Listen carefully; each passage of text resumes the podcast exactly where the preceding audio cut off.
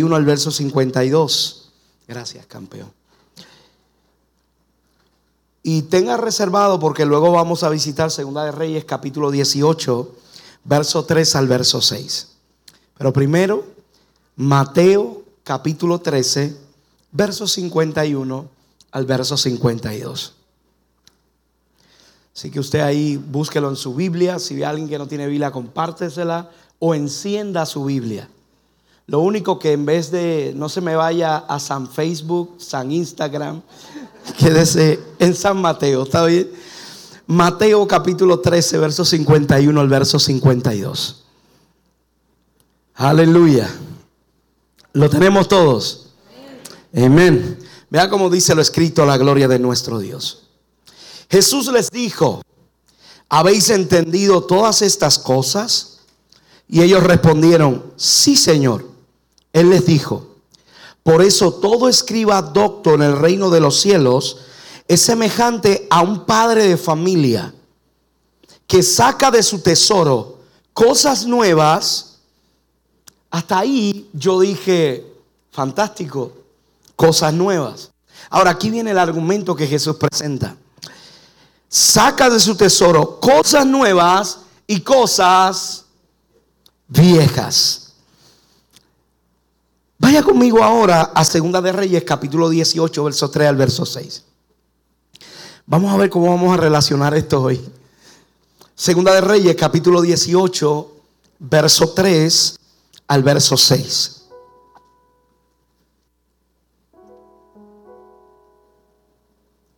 Segunda de Reyes, capítulo 18, verso 3 al verso 6.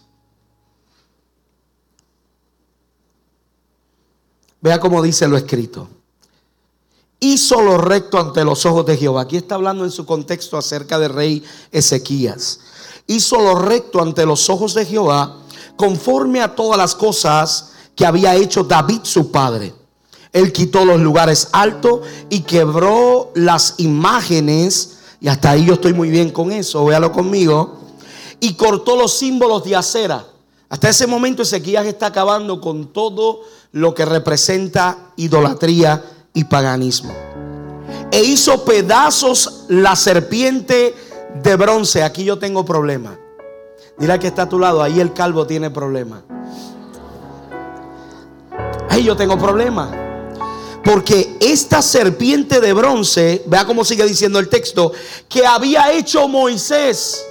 Y Moisés la hizo por una orden de Dios.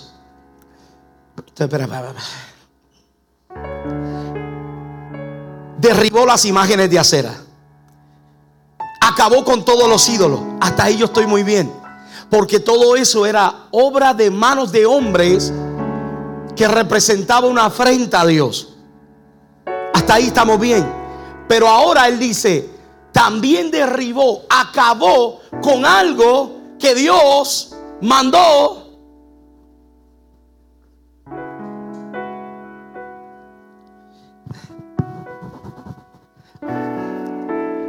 No tengo problema con las imágenes de acera.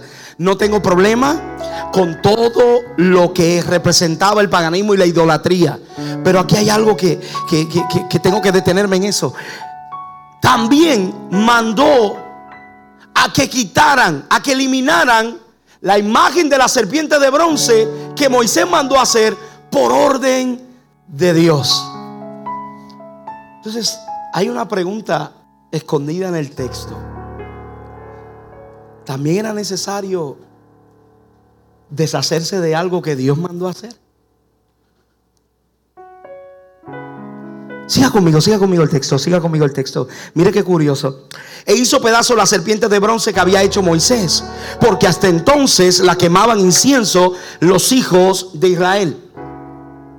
Y la llamó Neustán. En Jehová Dios de Israel puso su esperanza, ni después ni antes de él hubo otro como él entre los reyes de Judá porque siguió a Jehová y no se apartó de él. Y este rey, si no hubiera cometido los últimos errores que redacta el libro de Reyes y Crónicas, podría haber sido el único rey con un testimonio intachable. Pero vea cómo termina. Y no se apartó de él, sino que guardó los mandamientos de Jehová que Jehová prescribió a Moisés. Yo quiero usar como tema de enseñanza la expresión apertura hacia lo nuevo.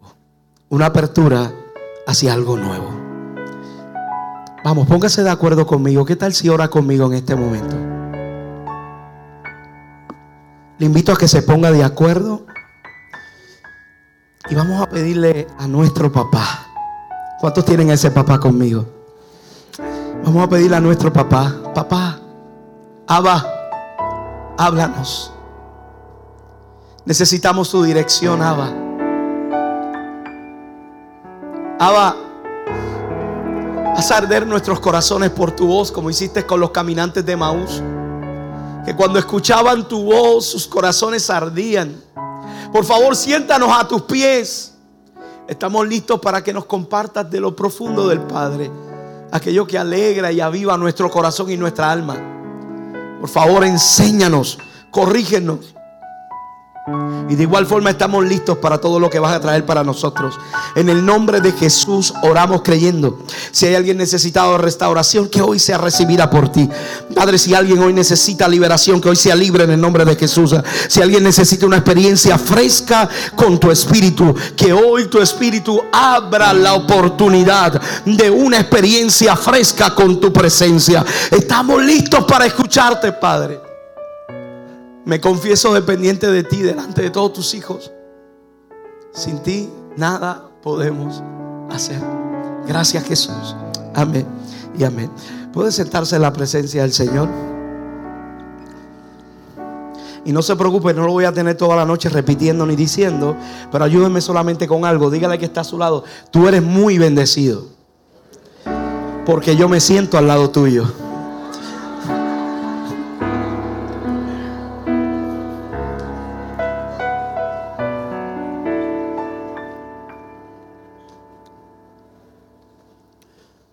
Poeta anónimo dijo en una ocasión, recordar es vivir.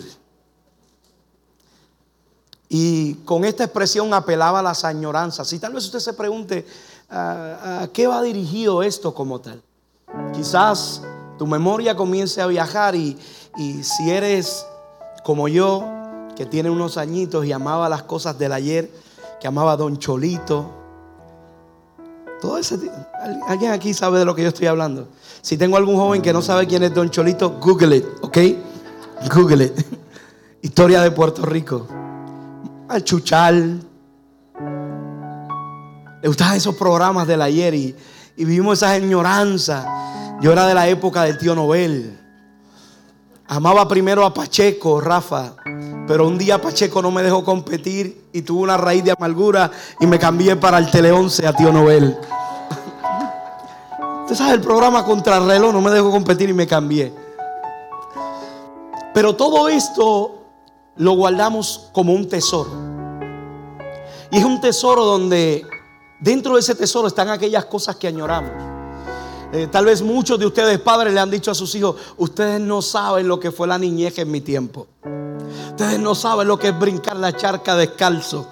Ustedes lo único que conocen es estar sentado frente a su juego, a su Xbox, a su PlayStation o a su PC. Quizás usted lo ha dicho. Ustedes no saben lo que era jugar esos juegos de tira y tápate.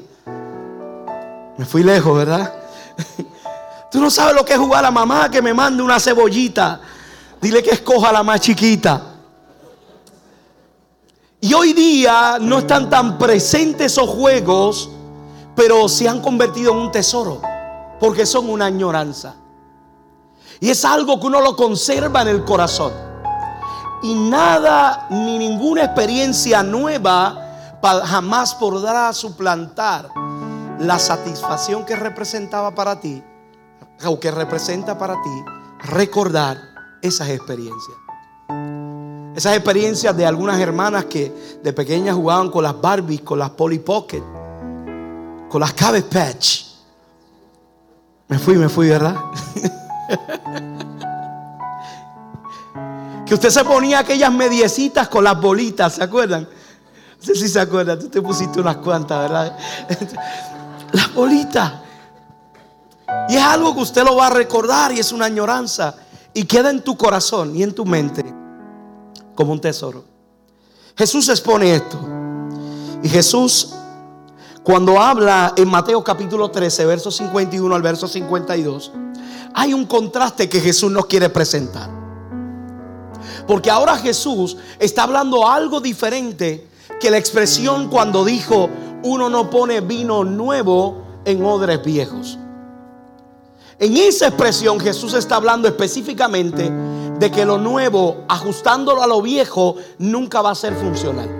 Usted conoce y tal vez ha escuchado montones de sermones acerca de esta expresión de uno no pone vino nuevo en odres viejos. Y usted sabe que cuando se ponía el vino nuevo en el odre viejo, provocaba que el odre viejo reventara porque no soportaba el peso y la densidad del vino nuevo. Ahora, Jesús hace esta expresión en Mateo capítulo 13, verso 51 al verso 52. Y yo le entiendo que la hace para traer un balance. Ahora Jesús está diciendo, me escucharon decir la utilidad de lo nuevo. Pero yo quiero que ustedes sepan, es como un hombre docto, reino de los cielos es como un hombre docto en la ley. Alguien con mucho conocimiento. Que de sus tesoros saca lo nuevo, pero también saca lo viejo. Entonces, tengo que preguntarme, ¿habrá querido Jesús establecer un balance? Cuando en mi vida hay sed de innovación y yo pierdo de perspectiva la importancia de lo que en mi vida es algo viejo o de mi historia, yo voy a comenzar a dejar de aprovechar todos los beneficios que el reino de Dios ha preparado para mí. Si algo tengo que establecer es que Jesús en medio de lo que está presentando como su cátedra, Jesús tiene que decir claramente, no le encuentro solamente beneficio a lo nuevo, sino también le encuentro beneficio a lo viejo. Entonces aquí viene un problema. Hay veces que tenemos tanta hambre y sed de innovación que tendemos a menospreciar lo que es viejo. Mire, si algo sabemos es que en nuestro Puerto Rico, en muchos años atrás, se cometieron tal vez muchos errores por parte de algunas ramas religiosas en nuestra isla. Lo sabemos, lo conocemos. Pero si hay algo que no podemos descartar es que así como Dios está trayendo algo nuevo, Él nos invita a considerar que un sabio maestro docto no solamente considera lo nuevo, sino que también respeta lo viejo. A usted tiene que estar conmigo en lo que estoy hablando hoy. Yo puedo haber tenido experiencias que me marcaron en el ayer, pero esas experiencias que me marcaron, y hablo en la base religiosa, con personas de fe, en círculos religiosos o tal vez en otras iglesias, esas experiencias que me marcaron definieron quién soy yo hoy día.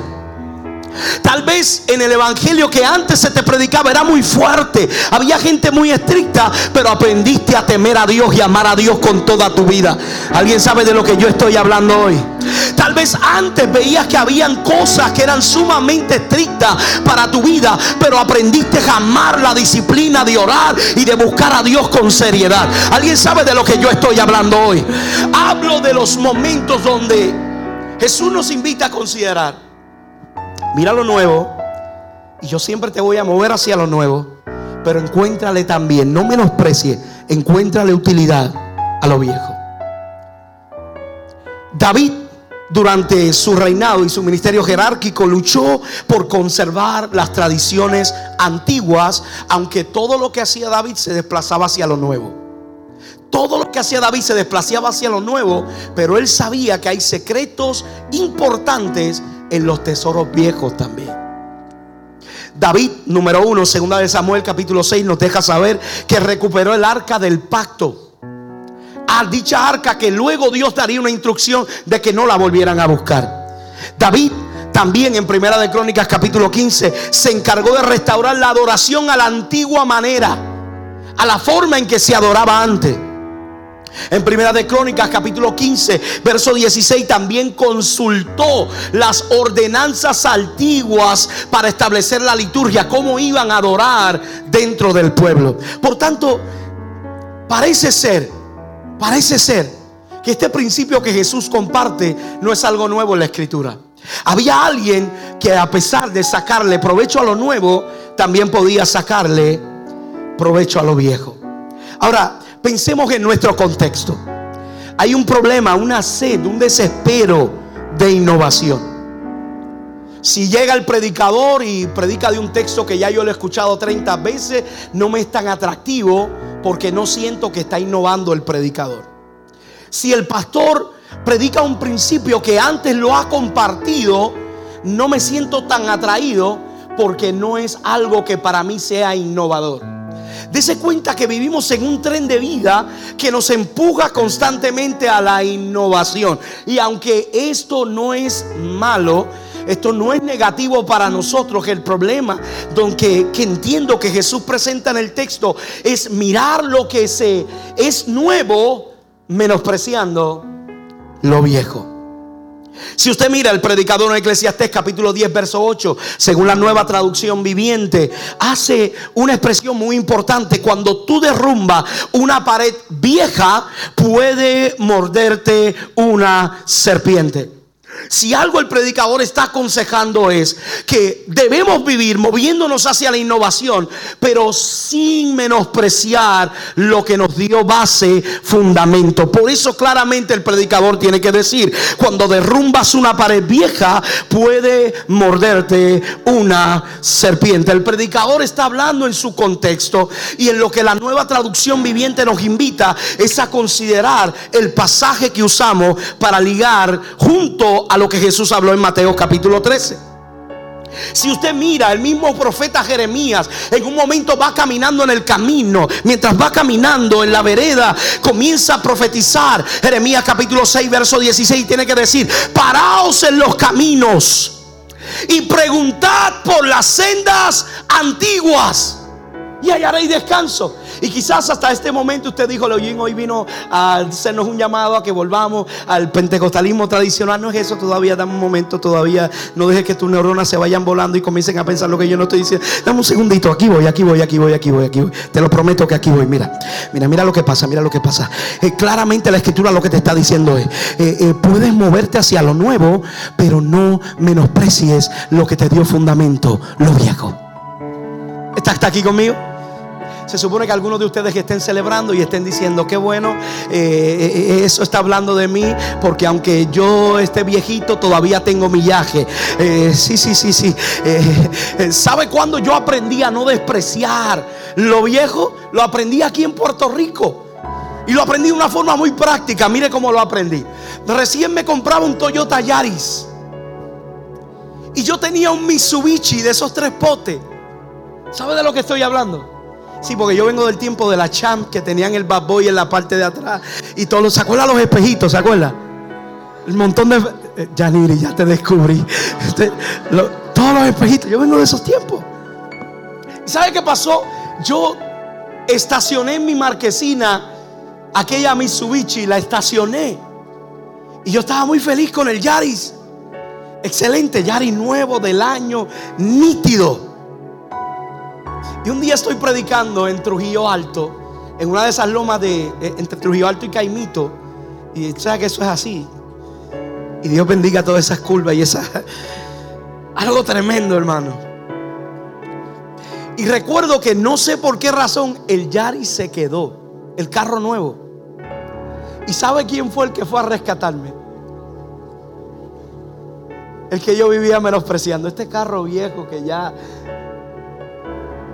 yo no tenía que pagar mensualidad en él, pero fue el que fue a rescatarme. Y ese fue el momento donde lo viejo rescató a lo nuevo. Esto es lo que está pasando con David. David está haciendo inferencia en la necesidad de que hay momentos que necesitamos. Y es el mismo consejo y la exhortación de Jeremías en el capítulo 6, verso 16. Hay momentos que necesitas revisitar la historia. Hay momentos que necesitas volver a mirar lo que te dio fundamento. Hay momentos que necesitas volver atrás y mirar el comienzo. Y desde ese comienzo, como es el eslogan de esta iglesia, dar un nuevo comienzo. Desde ese comienzo, cuando lo revisites, mirar aquellas cosas que te atacharon tu corazón a la presencia de Dios. Aquellas cosas que te cautivaron. Aquellas cosas que te hicieron enamorarte de su esencia. Ahora Jesús estaba diciendo, un buen maestro docto de la ley es que el reino de los cielos es como un maestro doctor de la ley que del tesoro saca lo viejo, pero también saca lo nuevo. Ahora, en este contexto, que la escritura nos presenta. Ahora tenemos que desplazarnos. Porque una cosa es usted revisitar lo viejo y respetarlo. Y otra cosa es usted estancarse en una añoranza. Usted me va a entender de esta forma. Es como decir, ya Dios no se manifiesta como antes. Decir que ya Dios no se manifiesta como los tiempos de antes, es decir que Dios está estancado en la historia.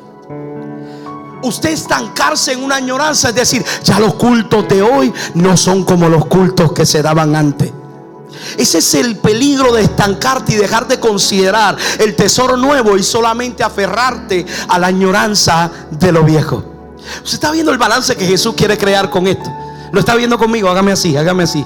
Sí, sí, sí, lo está viendo conmigo. Eh, eh, el balance que Jesús quiere generar es la importancia de no estancarnos en una añoranza, seguir mirando hacia el frente, pero sabiendo desde dónde despegamos cuál fue nuestra plataforma, cuál fue nuestro punto de origen, que momentos que tienes que quemar tus barcos de retorno y saber que ya el puerto no va a estar para moverte hacia el frente, claro que sí, pero nunca olvides el lugar de donde Dios te sacó, nunca olvides de donde Dios te levantó. A veces me, me llena de inquietud ver creyentes que ven a los ebrios en la calle y dicen, mira, todo borracho. Y cuando usted verifica su historia, ellos fueron alcohólicos también, fueron drogadictos también se olvidaron de donde Dios los sacó, lo que hizo con él. Mantenerte conectado a ese tesoro viejo te va a ayudar a ser sensible cuando alguien necesita que le extienda la misericordia.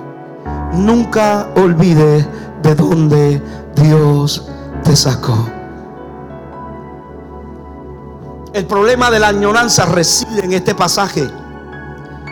Y podemos ver el contexto de una añoranza, de cuando alguien tiene apego a un método. Y la historia que estuvimos leyendo de Segunda de Reyes, capítulo 18, verso 3 al verso 6, su contexto se origina en Números, capítulo 21, verso 6. Donde Dios habló al pueblo. Y el pueblo habló contra Dios y contra Moisés y murmuraron. Y comenzaron a preguntarse, ¿por qué nos hiciste subir de Egipto para que muramos en este desierto? Pues no hay pan ni agua y nuestra alma tiene fastidio de este pan tan liviano. Y Jehová envió entre el pueblo serpientes ardientes que mordían al pueblo y murió mucho pueblo en Israel. Entonces el pueblo vino a Moisés y dijo, hemos pecado por haber hablado contra Jehová y contra ti. Ruega ahora que Jehová quite de nosotros estas serpientes. Y Moisés oró por el pueblo. Y Dios le dio una instrucción, hazle una serpiente de bronce y cada cual que mire a la serpiente no morirá. Era una forma, un método que Dios creó. Y mire si hasta hoy día ha perseverado ese símbolo, que si no me equivoco, las ambulancias todavía tienen ese símbolo de una serpiente en un asta. Usted lo puede encontrar, es un símbolo de medicina.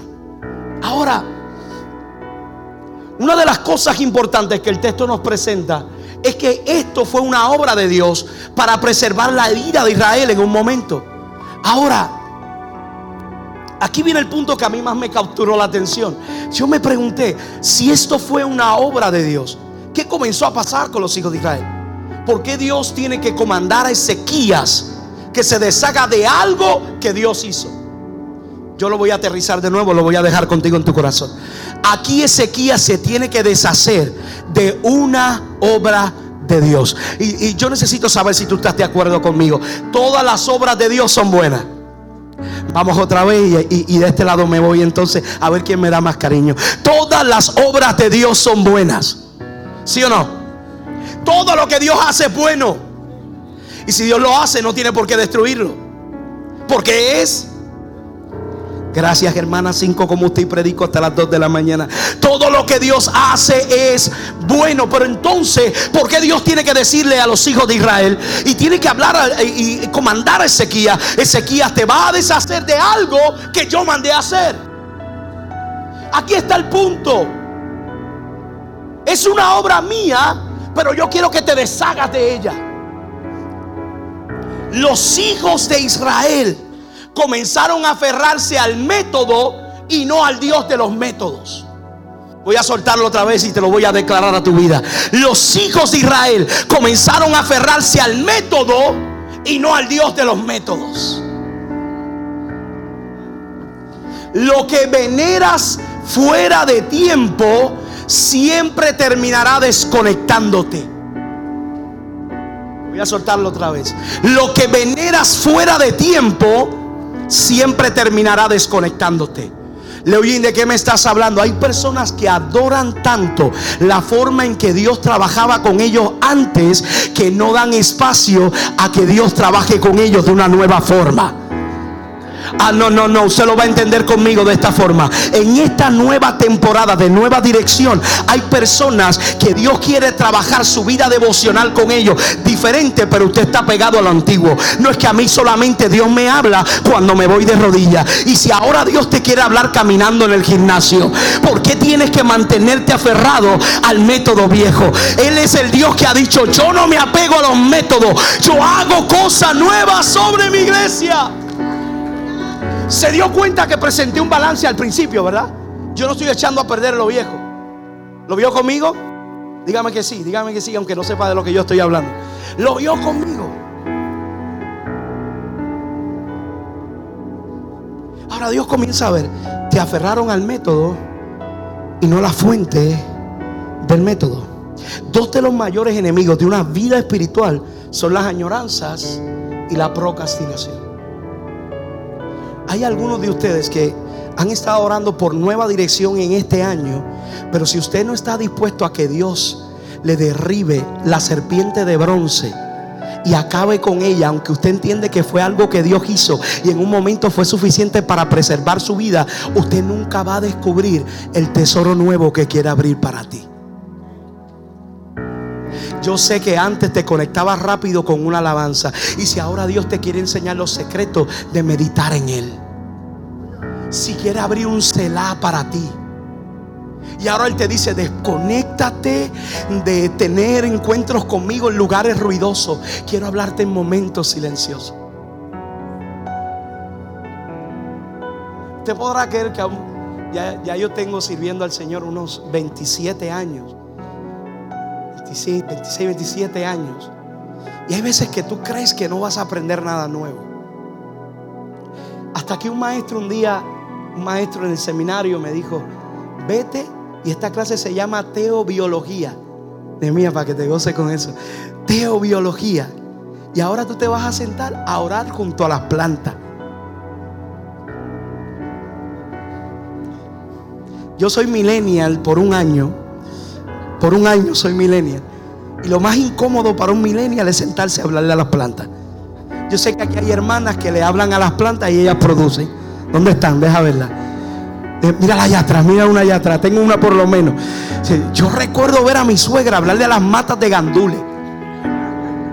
En mi vida a mí se me ha dado un gandul. Traté de sembrar uno y me frustré. Mira, me están diciendo aquí, tienes que hablarle.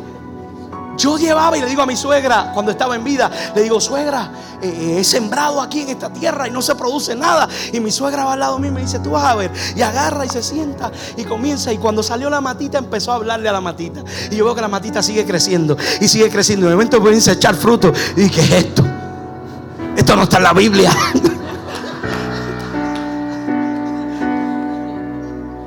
y me ha dado ahora, después de viejo, de hablarle a la mata. Le puse nombre.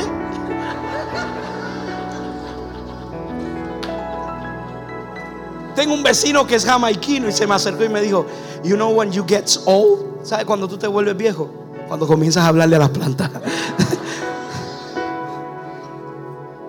Pero sabe que dentro de ese ejercicio descubrí que estaba muy adaptado a entender que Dios se manifestaba en mi vida en el ruido.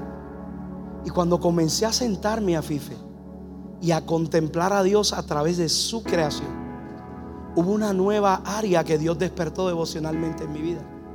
Ahora, si yo soy rígido y yo digo, no, este no era el método que Dios usaba conmigo, ¿Qué me voy a sentar yo al lado de una planta, adorar a Dios al lado de la planta? Para nada. Esas cosas raras de New Age. Me voy a poner yo a practicar todas esas cosas. Y yo no le estoy hablando de entrar en ningún tipo de adoración ni nada de esas cosas raras. Le estoy hablando de tener tiempo para callar las voces del alma.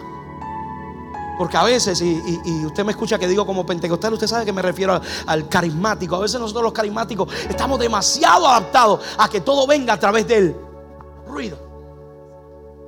Ruido, ruido. Y yo soy, yo tengo que serte claro. Si aquí estuviera mi esposa, estuviera diciendo, tú eres uno de ellos.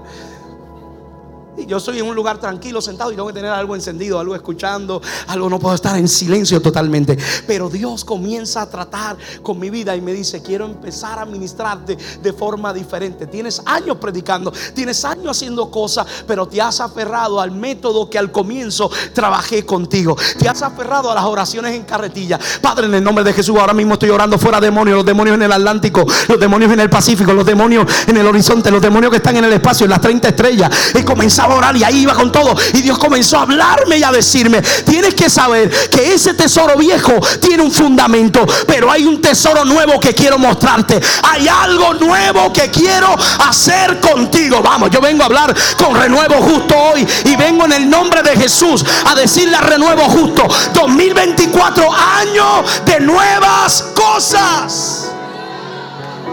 Se rompen estructuras y Dios abre nuevas cosas nuevas temporadas. Ahora el pueblo de Israel está sumamente preocupado porque Ezequías se está encargando de acabar, de acabar con todo lo que representaba algo que traía añoranza al pueblo. Uno se alimenta, cuando hablamos de la procrastinación y la añoranza, uno se alimenta de nuestro ayer y el otro se alimenta de nuestro mañana. Y si hay algo que me gusta decir es que el que se depende del mañana, el que se alimenta del mañana, mañana morirá de hambre. Lo voy a volver a entregar en tu corazón. El que se alimenta del mañana, mañana morirá de hambre. Todo el que cae en sus redes convierte su vida devocional en un fracaso. Uno te hace sentir la añoranza, te hace sentir tan satisfecho con lo sucedido que dejas de tener apetito por algo nuevo.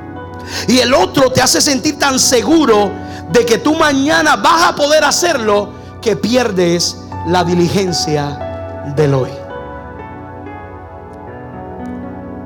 Aquí es donde el pueblo de Israel comienza a cometer ese error. Estaban muy apegados a las manifestaciones antiguas y comenzaron a llamar el pan de Dios liviano, el maná que caía del cielo. Si algo el maná provocaba en los hijos de Israel era dependencia diaria. Eh, mire, yo recuerdo y me va a escuchar que voy a estar hablando de cosas que antes se enseñaban. Yo recuerdo, yo no sé si, si Afife o, la pastora se recuerde de eso. Eh, cuando hace años atrás se enseñaba del banco de oración. ¿Me recuerda de eso? Que usted decía, tiene dos días de ayuno, eso cae en un banco de oración en el cielo. ¿Se acuerda de eso? ¿Usted lo llegó a escuchar alguna vez? Y eso está ahí como una reserva. Cuando usted mira la historia del maná y lo que sucede después de que murmuraron contra Dios, usted se da cuenta que Dios no es un Dios de reserva, es un Dios de relación diaria. Diario. Lo puede ver desde el Génesis, en el momento en que planta el árbol en el huerto. Adán tenía que decidir todos los días por Dios. Cuando iban a buscar el maná, trataron de guardarlo, de, conservarlo, de engavetarlo para no tener que levantarse al próximo día. Porque siempre la añoranza, siempre te va a llevar y la procrastinación a que no vivas una experiencia fresca con Dios día a día.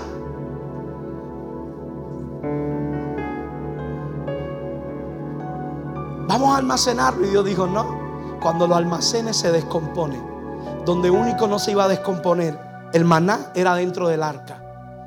Si lo almacenas, se va a descomponer. Tienes que ir todos los días a buscar el maná.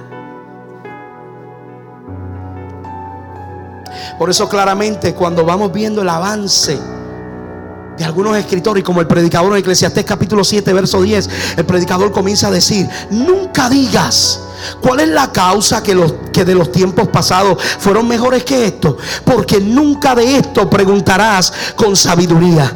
Tendrás que volver día a día a depender de su manifestación. Esto no implica solamente que Dios les estaba dando algo en lo que estaban hartos, como todo ser humano, sino que había una manifestación envuelta que requería que hubiese una visitación diaria para recibirla. Entonces es peligroso que en nuestra vida no aprendamos a discernir el momento en que Dios se está moviendo a un nuevo trato con nosotros. Usted lo puede ver en la historia de Moisés. Nemías, ayúdame a predicar este momento. ¿Me ayuda? Vente para acá, brother. Trae toda tu elegancia. Te vio que se motivó rápido cuando le dije elegante. Mire cómo viene rápido.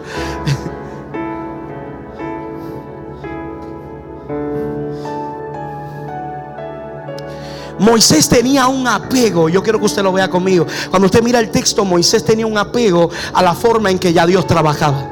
Y el problema está en cuando tú te adaptas a Dios a hacer algo de una forma y esperas que todo el tiempo lo haga de esa forma.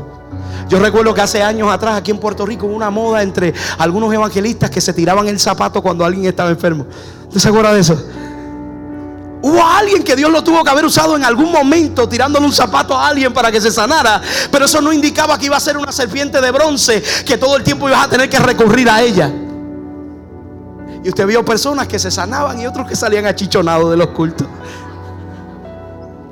Porque nos aferramos al método y no al Dios del método. Moisés Dios le habla y le dice, Moisés, vas a hablarle a la peña. Y la peña va a brotar agua. Yo quiero que usted imagine a Moisés en este momento. Moisés tuvo que haber comenzado a tener conflicto. Porque Moisés dijo, que le hable a la peña. La gente se va a reír de mí. Porque ya me han visto golpear la peña. Que le hable a la peña. Pero si ya ese ya yo lo tengo todo controlado, ya funciona. Yo agarro la vara, le doy a la peña y brota agua. ¿Por qué tengo que cambiar el método? Pero Dios le dice, Moisés, no vas a golpear la peña, le vas a hablar. Tengo un problema porque la forma en que yo estoy acostumbrado a ver a Dios manifestándose no es hablándole, es golpeándola. ¿Cómo voy a hacer delante de todo este pueblo? Si ya ellos saben que de la forma en que se manifiesta la provisión del agua es cuando yo la golpeo. Y si me ven hablándole una piedra, hablándole a la piedra, pero ¿por qué cambiar el método si solamente golpearle ya botaba agua? Ese método ya yo lo tenía controlado, ya yo lo dominaba, ya estaba especializado, había hecho un master degree en él, estaba listo para darle un golpe a la peña y brotaba agua. Sencillo, no la compliqué. Golpe, agua, golpe, agua. Pero Dios le dice, estás aferrado al método, Moisés. Y hay momentos donde yo quiero moverme de que tú le des el golpe a que tú le hables. Pero Dios, lo que yo conozco es darle el golpe a la peña y la peña brota el agua. Está bien, eso es lo que tú conoces, fue lo que aprendiste, es lo que has visto resultado. Pero yo te estoy dando una nueva dirección. Eh, sí, Señor, pero eh, eh, ya esta forma me ha funcionado y delante del pueblo necesito representar bien. Necesito que me vean cuando me ponga firme y vean que yo lo estoy haciendo de la forma más religiosamente correcta para que vean la manifestación como he tenido. Esta misma vara fue la que yo usé para tocar las aguas y las aguas se dividieron. Esta misma vara fue la que usé para muchos portentos. ¿Por qué ahora no usar la vara? ¿Por qué después que me tienes acostumbrado a la vara, ahora me pides que me adapte a otro método? ¿Por qué acostumbrarme a esta forma de manifestarte? Para después decirme, quiero hacer algo nuevo.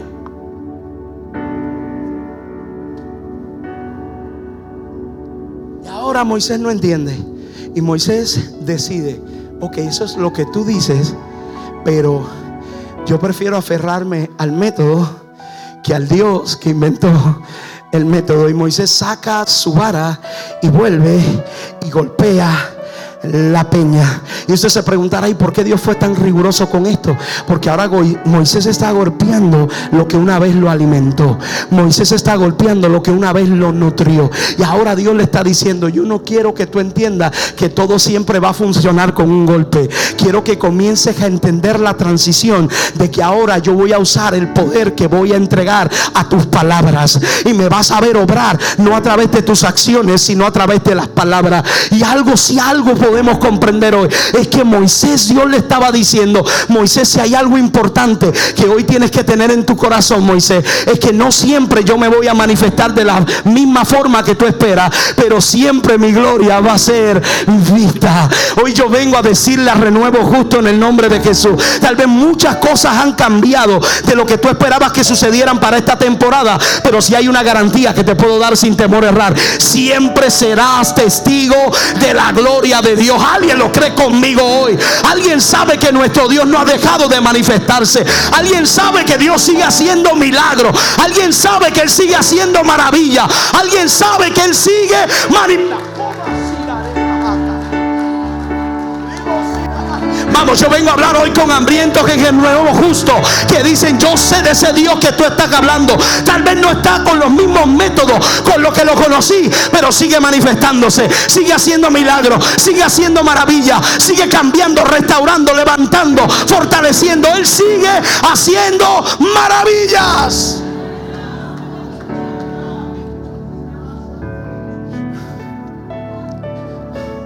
Moisés, Moisés. Moisés,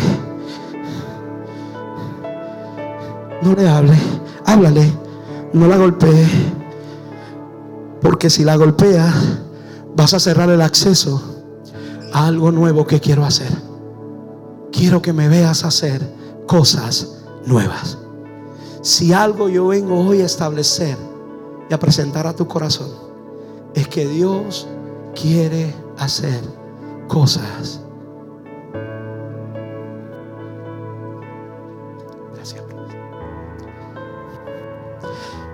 La palabra de Dios afirma este pensamiento.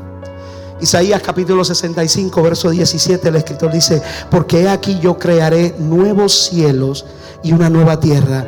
Y de lo primero no habrá memoria. No entienda eso ni lo interprete como un menosprecio a lo de ayer. No, al contrario. Ni vendrá más al pensamiento. Es el hecho de que cuando te toca enfocarte en lo nuevo que Dios está haciendo, la añoranza te puede estorbar. El mismo profeta Isaías en el capítulo 43, verso 18 al verso 19, él tiene que decir, no se acuerden de las cosas pasadas, ni las traigan a memoria las cosas antiguas. He aquí que yo hago cosa nueva. Ay, yo vengo hoy a afirmar a renuevo justo esta palabra. He aquí que yo hago cosa nueva. Yo te lo voy a volver a afirmar otra vez por si acaso te pasó por encima y no lo recibiste. He aquí dice el Señor, yo hago cosa nueva. Pronto saldrá la luz. No la conoceréis. Otra vez abriré camino en el desierto y ríos en la soledad. Vamos, alguien hoy tiene que recibir conmigo. Si te has lamentado por algo que sucedió en el 2023, te vengo a traer buenas noticias, renuevo justo. He aquí Jehová tu Dios hace cosas nuevas. Si hay algo que parece que se va a repetir, el año pasado no tuve un buen income financiero, no tomé buenas decisiones financieras. Hoy yo vengo a decirte si hay algo hermoso que Dios te regala cada día es que cada mañana no se repite en su misericordia, son nueve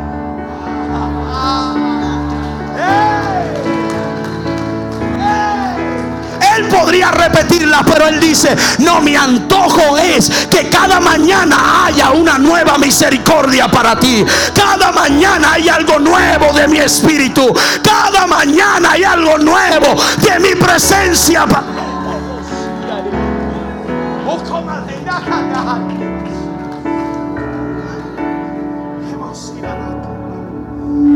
Cada mañana hay algo nuevo de Dios para ti. Israel experimentó lo mismo. Si usted ha logrado se ha encontrado entre el antiguo pacto y el nuevo pacto, con lo que muchos estudiosos le llaman los 430 años de silencio, usted sabrá que Dios nunca dejó de hablar. El silencio fue profético. Y algunos académicos piensan que el silencio fue profético porque el ministerio profético en Israel estaba en descrédito. Es lo que piensan algunos académicos. Ahora, mire cómo Dios comienza a desplazarse. Que usted mira este silencio profético y Dios comienza a abrir algo nuevo. Porque usted está de acuerdo conmigo en que Dios no cambia. ¿Está de acuerdo conmigo? Dios sigue siendo el mismo ayer, hoy y por siempre. Aunque Dios no cambia, sí tiene el poder de cambiar sus métodos. Ok, ok, ok.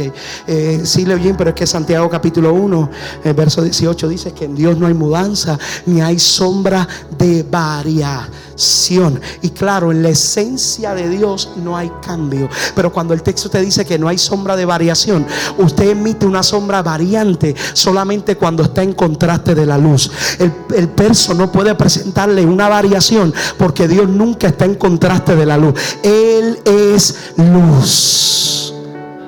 Y aunque en su esencia Él no cambia, sí tiene el poder de cambiar sus métodos. Entiéndalo conmigo, 430 años de silencio, donde había silencio profético. Los, los, profetas ya no denunciaban las injusticias, los profetas ya no hablaban. Y el escritor a los hebreos en el capítulo 1, verso 1 al verso 3, tiene que comenzar a movernos como hizo Dios con Moisés. Es como si desde el cielo Dios mostrara el pasaje de Mateo capítulo 13, donde Jesús está hablando, el buen sabio, el reino de los cielos es comparado a un doctor, a un maestro de la ley que saca de los tesoros nuevos y viejo. Entonces Hebreos tiene que comenzar a decirnos, Dios habiendo hablado muchas veces, de muchas maneras en otro tiempo, a los padres por los profetas, haciendo referencia a lo que estoy hablando de los 430 años, en estos postreros días ya no está hablando a través de los profetas, en estos postreros días ha hablado por el Hijo, a quien constituyó como heredero de todo y por quien asimismo hizo el universo, el cual siendo el resplandor de su gloria y la imagen misma de su sustancia y quien sustenta todas las cosas con la palabra de su poder, habiendo efectuado la purificación de nuestros pecados por medio de sí mismo, se sentó a la diestra de la majestad en las alturas y ahora ha comenzado a hablar por el Hijo. ¿Qué dijo Dios? Hubo silencio profético de los profetas del antiguo pacto, pero ahora yo hago algo nuevo. Voy a comenzar a hablar a través de mi Hijo. Pero yo necesito hoy preguntar a tu corazón, ¿estás listo para lo nuevo que Dios va a hacer en tu vida? No podemos tener espiritualidades encallecidas como las del paralítico de Betesda, que mientras Jesús le está hablando, quiere ser sano, él seguía diciéndole el ángel y el estanque. El ángel y el estanque. ¿Quieres ser sano? La vida está delante de ti. Yo soy algo nuevo para ti, pero soy el que va a traer lo que tú necesitas.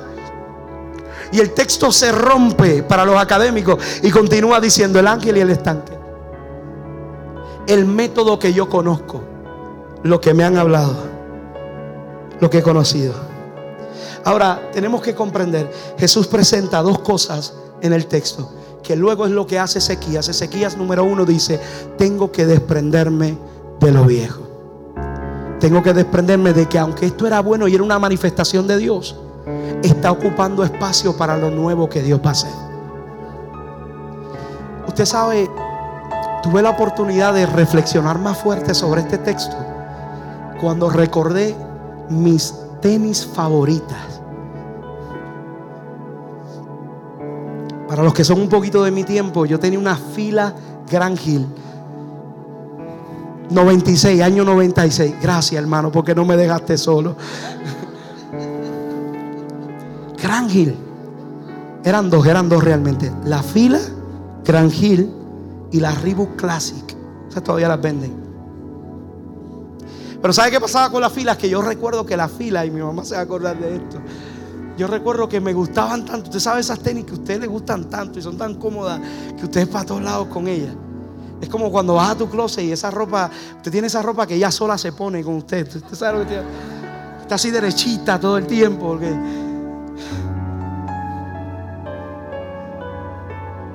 Para mí eran esas filas. Y ya tenían como un año y medio y yo jugaba baloncesto, hacía tanto con ella que le salió un hoyo en la suela. ¿Y sabe qué pasaba? Que cada vez que yo pisaba un bache, se mojaba la media. ¿Y sabe usted lo que me decía mi mamá que está aquí pendiente? No sigas usando las tenis esas así. Cuídate con las medias, porque se le hacía un boquete a la media también. Y usted veía en el tendedero de mi mamá para ese tiempo todas las medias así con un hoyo en el mismo lugar. Yo no quería cambiar mis filas porque eran las que me hacían sentir cómodo. Esa era la mía. Y mi mamá siempre me decía lo mismo, Leugín, tú no me vas a hacer pasar vergüenza. Un día de esto vas a caer en el hospital y te van a ver las medias rotas. Tiene que haberle pasado a alguna madre, un con sus calzoncillos, con algo así.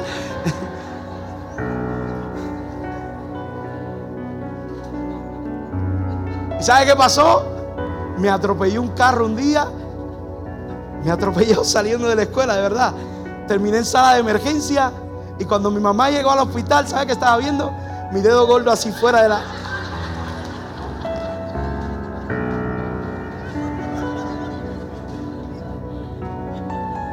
Ahora, ¿por qué te hablo de la fila?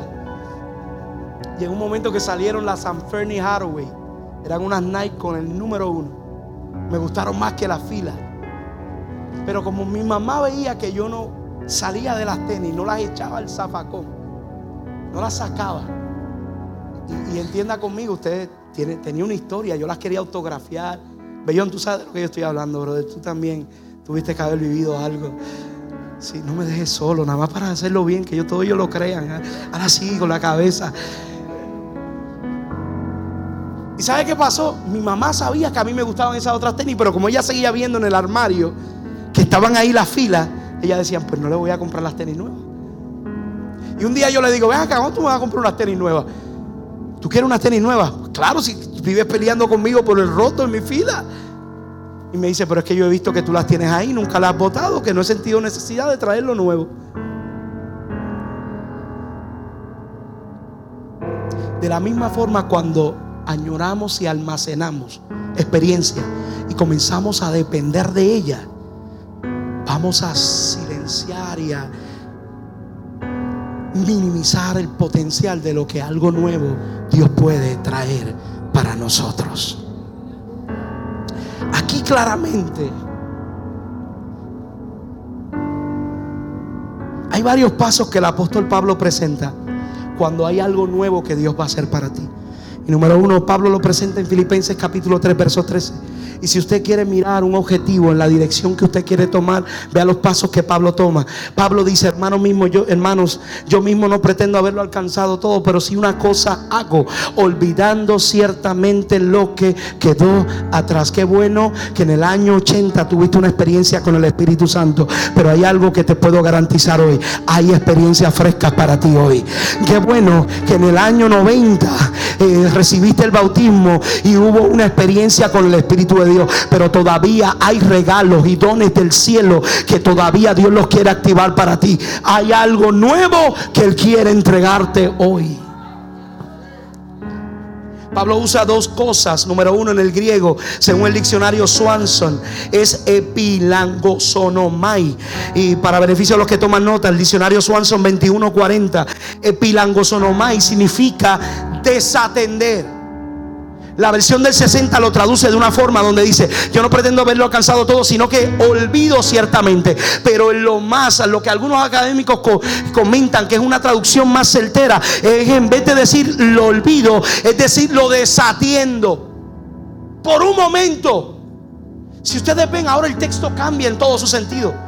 Porque ya no es que lo olvido, ahora lo desatiendo. No dejó de ser mi prioridad porque necesito enfocarme en algo. Y es lo que el diccionario Swanson define en el numeral número 2085. Y es epectinomai, que es me extiendo hacia el frente para atender lo nuevo. O sea, desatiendo lo viejo, dejo de tener una añoranza y un apego y dejar de pensar que esto es lo único que dio resultado en mi vida para comenzar a atender lo nuevo. Y si es que ya Dios no quiere trabajar contigo como trabajaba antes. Y si hay una nueva forma en la que quiere que lo conozca. Y si ya el método donde Él te va a hablar no es solamente cuando estés de rodillas.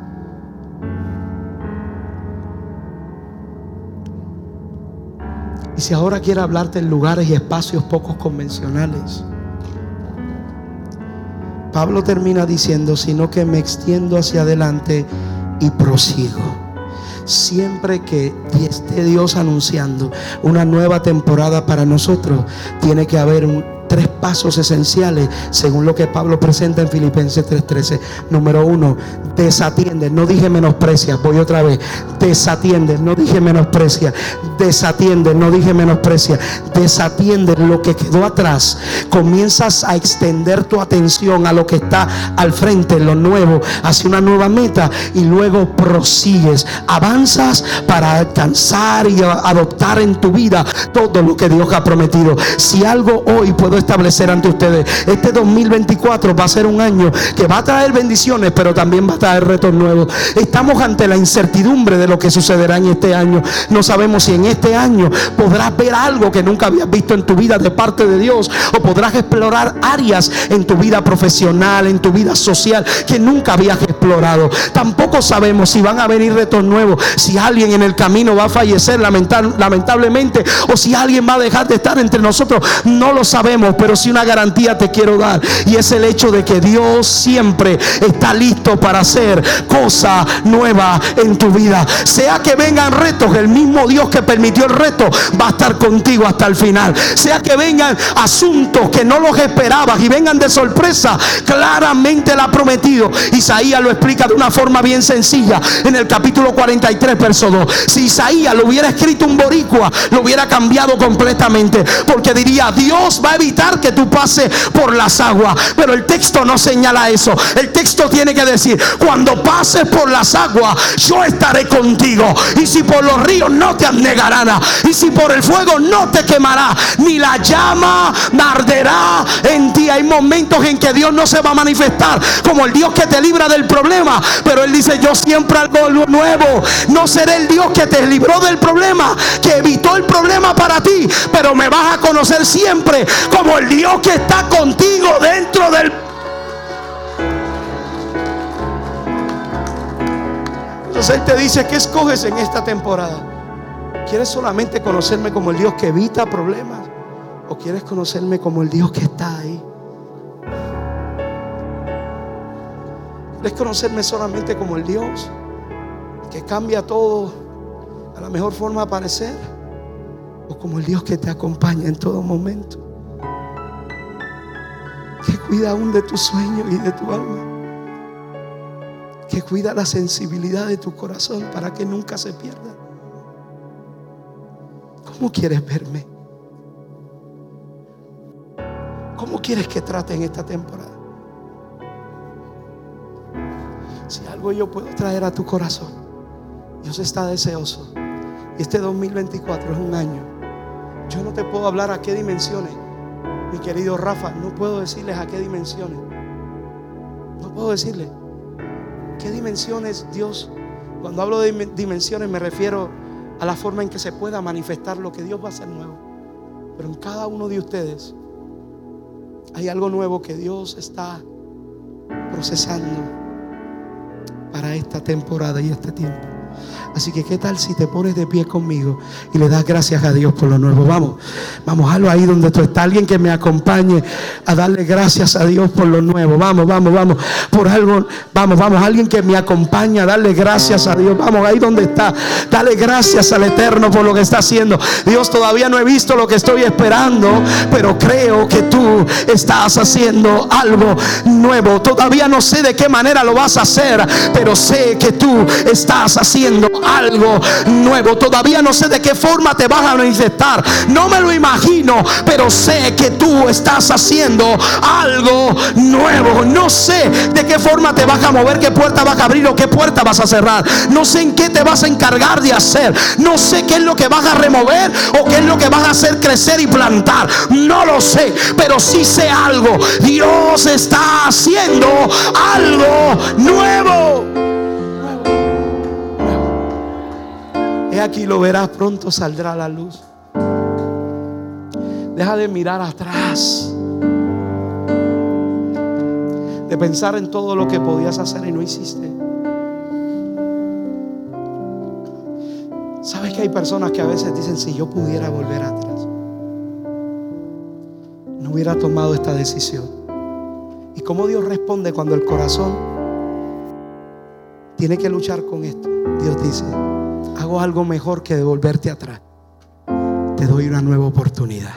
Siempre hago algo nuevo. Dios se cansó de mí, Él siempre dice, voy a hacer algo nuevo. Dios yo, yo creo que eh, no sé de qué forma tú vas a tratar en mi vida o cómo lo vas a cambiar o qué vas a hacer.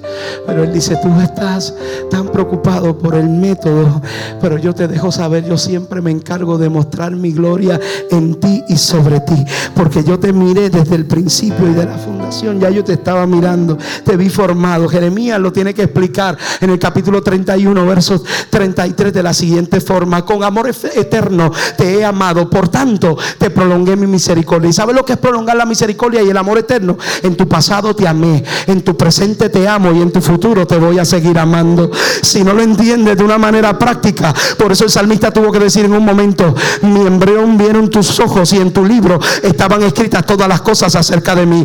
Porque yo quiero establecer ante ustedes, el primero que a ti te vio no fue tu mamá, no fue tu papá, ni fue la enfermera. Por eso el salmista tiene que decir, mi embrión vieron tus ojos. Cuando hablamos de un embrión, hablamos de algo, de 10.000 células que no tienen ni una pulgada de estatura. En ese estado, el salmista dice: 10 mil células que luego serán dedos, manos, ojos, piel, cabello. En ese estado, el salmista dice: Mi embrión vieron tus ojos y en tu libro estaban escritas todas las cosas acerca de mí. ¿Sabes lo que el salmista estaba diciendo? Tú me viste antes de que yo te viera. Porque el primero que a ti te vio no fue tu mamá, no fue tu papá, no fue el doctor, no fue la enfermera en la sala de parto. El primero que a ti te vio fue Dios.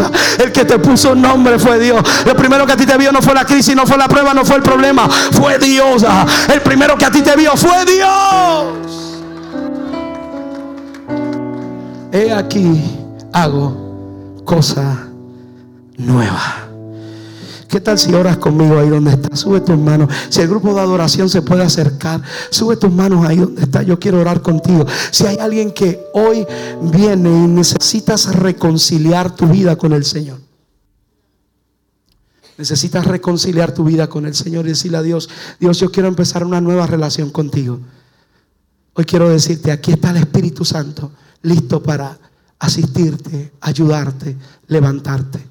Tu fortaleza, tu paracleto el Espíritu Santo. Si tengo a alguien que hoy quiera decirle a Dios, me quiero reconciliar contigo. ¿Qué tal si te, acercas aquí al frente? Yo quiero orar juntamente contigo. Si tengo a alguien que hoy quiera recibir a Cristo, reconciliarse con Dios, predicador, yo necesito reconciliarme con Dios. Sale tu asiento y ven, acércate, acércate, quiero orar contigo. Si tengo a alguien que se quiera reconciliar con Dios o entregarle su corazón a Cristo. Hoy vengo, año de dirección y Dios está diciendo, Prepárate, hay nuevas formas en las que te voy a hablar. Hay nuevas formas en las que te voy a ministrar. Hay nuevas formas en las que te voy a dirigir. Hay nuevas formas en las que voy a tratar contigo. Ahí donde estás, levanta tus manos. Espíritu Santo. Comienza a cubrir a tus hijos en este instante. En el nombre de Jesús. Comienza a fluir desde el principio de la banca hasta lo último de la grada. Espíritu de Dios comienza a fluir. Comienza a fluir. Comienza a fluir. Remueve las aguas estancadas. Remueve lo que parezca estar estancado. Y comienza a fluir, a fluir, a fluir, a fluir, a fluir, a fluir. Vamos, bebe del río de Dios. Pídele a Dios, pídele, pídele. Pídele sin temor ahí donde estás.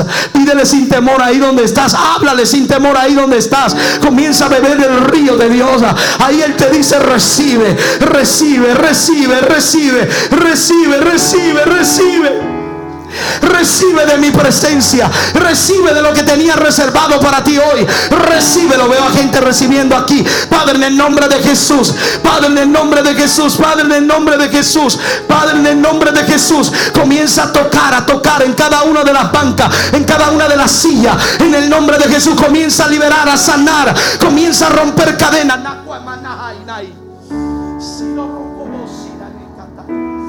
En el nombre de Jesús comienzo a hablar salud sobre tu cuerpo. Dolencias, dolencias, dolencias, dolencias en la baja espalda, dolencias, dolencias en el nombre de Jesús. Discos herniados en el nombre de Jesús. Comienza a sanarlos en este momento.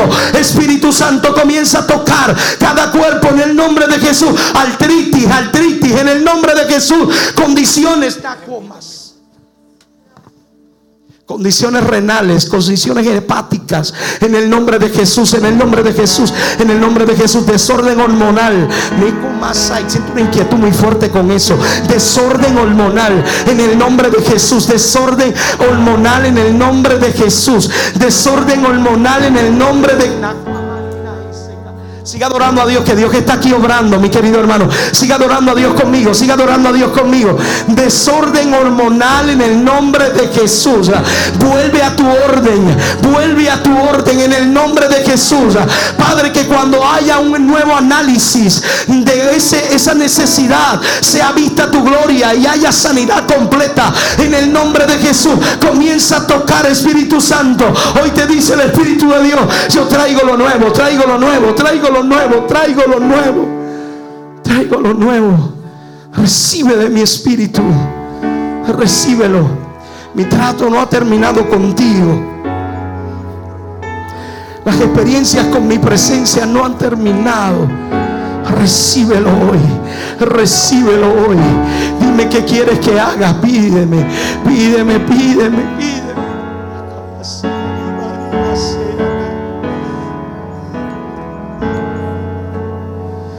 Espíritu de Dios. Espíritu de Dios. Vamos, sube esa adoración. Maravilloso Jesús, milagroso Señor. Quiero orar. Todo aquel, estoy orando por salud, sin una inquietud muy fuerte. Todo aquel que tenga alguna condición de salud, corra, salga de su asiento, venga para acá, venga para acá, venga para acá, quiero orar.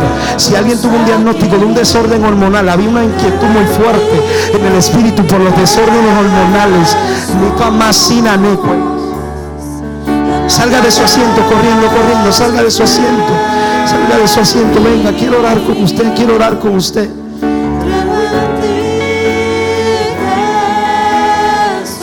Quiero orar con usted, quiero orar con usted. lo que harás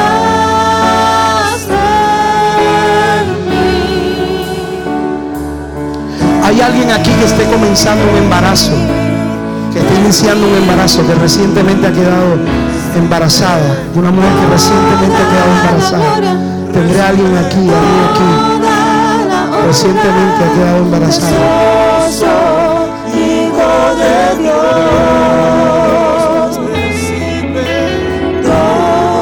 Inquietud muy fuerte orar por salud. Vamos.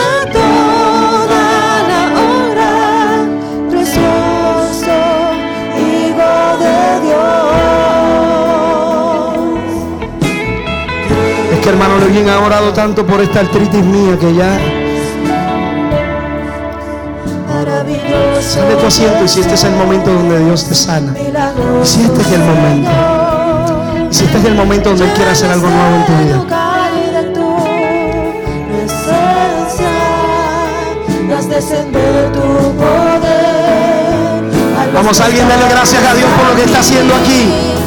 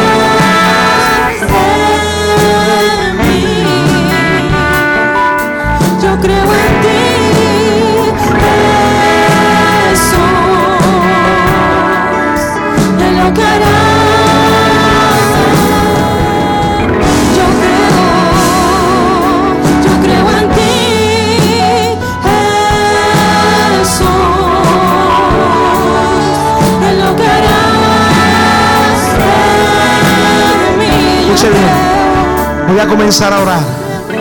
Voy a comenzar a orar en el nombre de Jesús. Algunos de ustedes, mientras estemos orando, según el deseo eterno, es posible que sienta el poder de Dios en su cuerpo.